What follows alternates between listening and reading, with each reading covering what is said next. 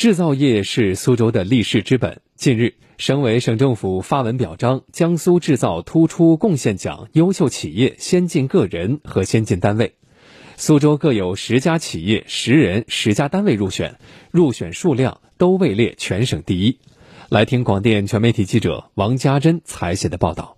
此次入选优秀企业表彰名单的苏州旭创科技公司，二零零八年落户工业园区。专注于光模块的开发、制造和客户技术支持，已成为国内光通信龙头企业。那光通信模块的主要功能呢，是用于光电信号转换的，它主要应用于像这个云计算数据中心、像五 G 无线互联、然后光纤到户以及长距离的这个信号传输这个几大领域。在同样的这样一个小的光模块里边，怎么样进行更好的？光电信路的设计、结构的设计，同时能耗又能够越来越小，这是我们的这个技术难点，那也是我们公司的技术优势。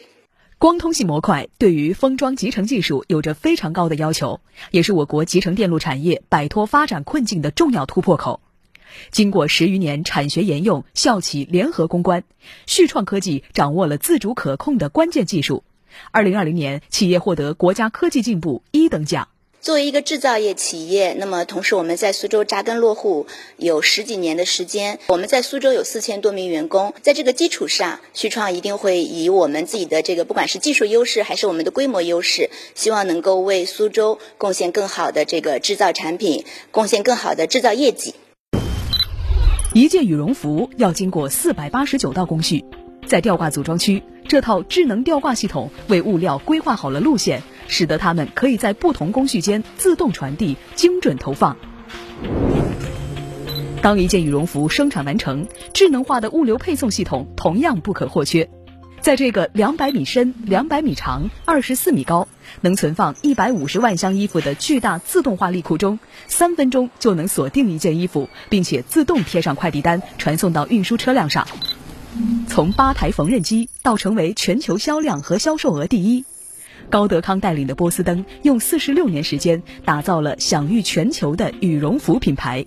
我们将坚持以一体化、一盘棋、一张网的思路，全力推进企业质感素转，持续提升经营管理效益，以数字化转型赋能价值成长，为中国服装产业践行三个转变，实现高质量发展，做出。积极贡献。此次，苏州共有永钢集团、常熟开关制造公司等十家企业入选优秀企业，